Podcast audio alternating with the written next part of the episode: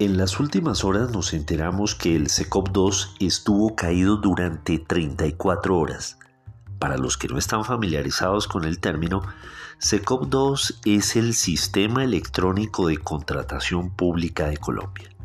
¿Por qué es importante en nuestras vidas, tal vez más de lo que creemos?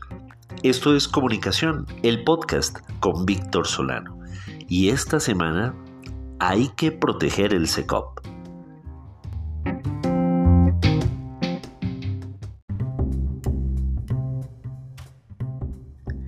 El SECOP 2, como les decía, es el Sistema Electrónico de Contratación Pública de Colombia. Es una plataforma en línea que permite a las entidades públicas del país realizar procesos de contratación de manera electrónica y transparente, así como a los proveedores que estén interesados les sirve para ofrecer sus servicios o los productos que tienen al Estado colombiano y pues obviamente así pueden participar en dichos procesos licitatorios. Además, con este sistema se realiza un seguimiento detallado de todo el proceso, desde la publicación de la convocatoria hasta la adjudicación del contrato y su ejecución. El SECOP 2 fue creado con el objetivo de modernizar y simplificar los procesos de contratación pública. Y esto pues para eliminar los obstáculos, las barreras que antes impedían la participación de proveedores en igualdad de condiciones. También busca aumentar la transparencia, la eficiencia y la eficacia en la gestión de los recursos públicos. Hay que decir también que esta es una versión que, a diferencia de SECOP 1, integró los procesos de los entes territoriales, porque antes solo estaba destinado a entidades del orden nacional. Y otra diferencia que se suponía sustancial era su mayor robustez en ciberseguridad para evitar los ataques de los crackers. Por eso la situación que se presentó hace unos pocos días es delicada, porque entre los principales riesgos de un ciberataque están la fuga de información confidencial de los procesos de contratación, que los cibercriminales podrían utilizarla para obtener ventajas competitivas o para extorsionar a las entidades públicas o a los otros proveedores. Colombia Compra Eficiente, sin embargo, ha dicho que en esta oportunidad los datos han quedado protegidos. También está el riesgo de interrupción de los procesos de contratación. Un ciberataque podría interrumpir los procesos de contratación, lo que llevaría a generar retrasos en la adjudicación de contratos y afectar la prestación de servicios públicos. Y finalmente, otro riesgo es la lesión a la confianza en el sistema. Si los usuarios pierden la confianza en la seguridad del sistema, podrían abstenerse de utilizarlo, lo que podría afectar la eficiencia y transparencia de los procesos de contratación. Así, por ejemplo, con una caída así, un alcalde podría llegar a decir, no, el sistema estaba caído, a mí me tocó contratar sin utilizar esa plataforma.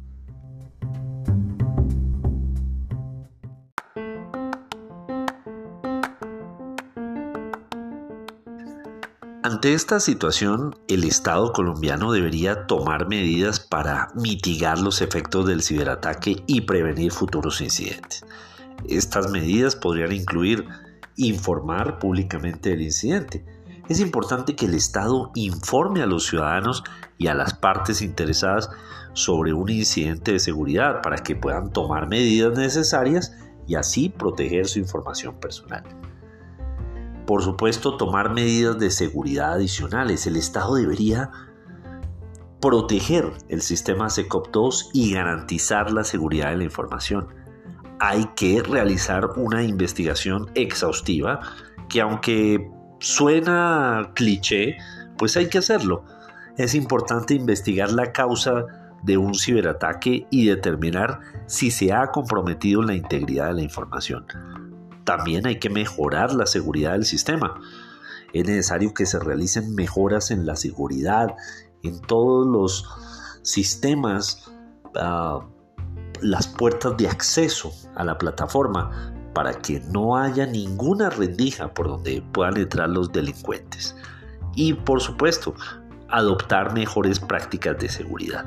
Allí el Estado debería adoptar unas mejores prácticas para garantizar la integridad y la seguridad de los procesos de contratación pública.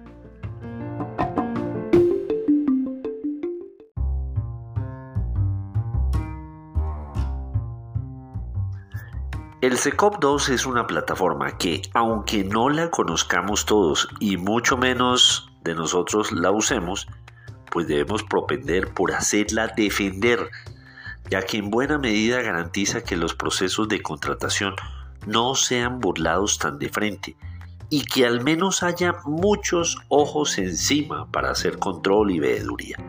No es un mecanismo optativo, aunque muchos conocemos a cierta alcaldesa en el sur de Santander que a menudo se le oye decir en público, a los que les gusta el SECOP, ahí pusimos el contrato. Ahí pusimos la convocatoria. A ver, no, esto no es como si fuese un tema de gustos.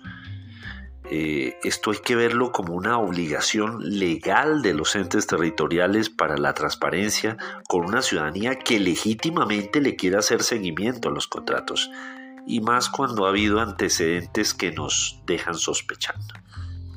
Esperemos pues que el Estado colombiano haga todo lo posible por blindar este sistema que, aunque imperfecto, es mucho mejor tenerlo que carecer de él.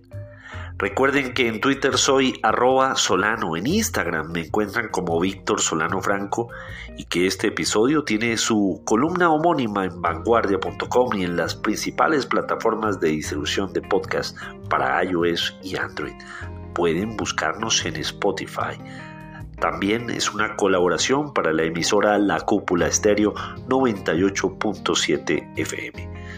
Nos oímos la próxima semana o antes, si algo se nos ocurre.